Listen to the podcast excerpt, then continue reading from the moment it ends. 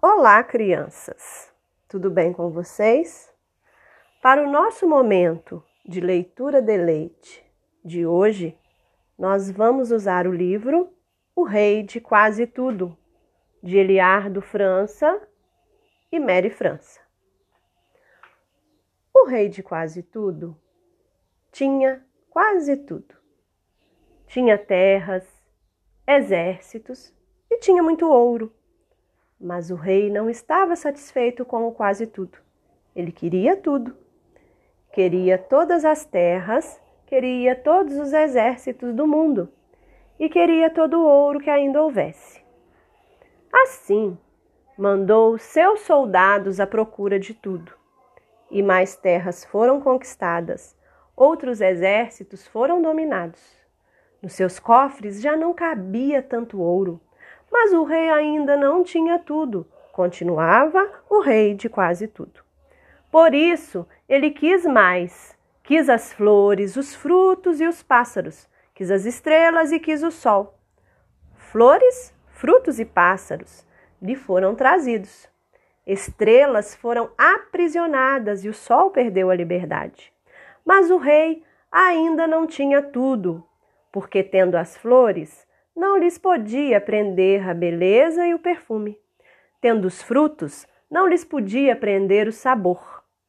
Tendo os pássaros, não lhes podia prender a luz. O rei ainda era o rei de quase tudo e ficou triste. Na sua tristeza, saiu a caminhar pelos seus reinos, mas os reinos agora eram muito feios. As flores e os frutos tinham sido colhidos. A noite não tinha estrelas e o dia não tinha sol. E triste como ele eram os seus súditos. Então o rei de quase tudo não quis mais nada. Mandou que plantassem árvores para que dessem frutos e soltassem os pássaros.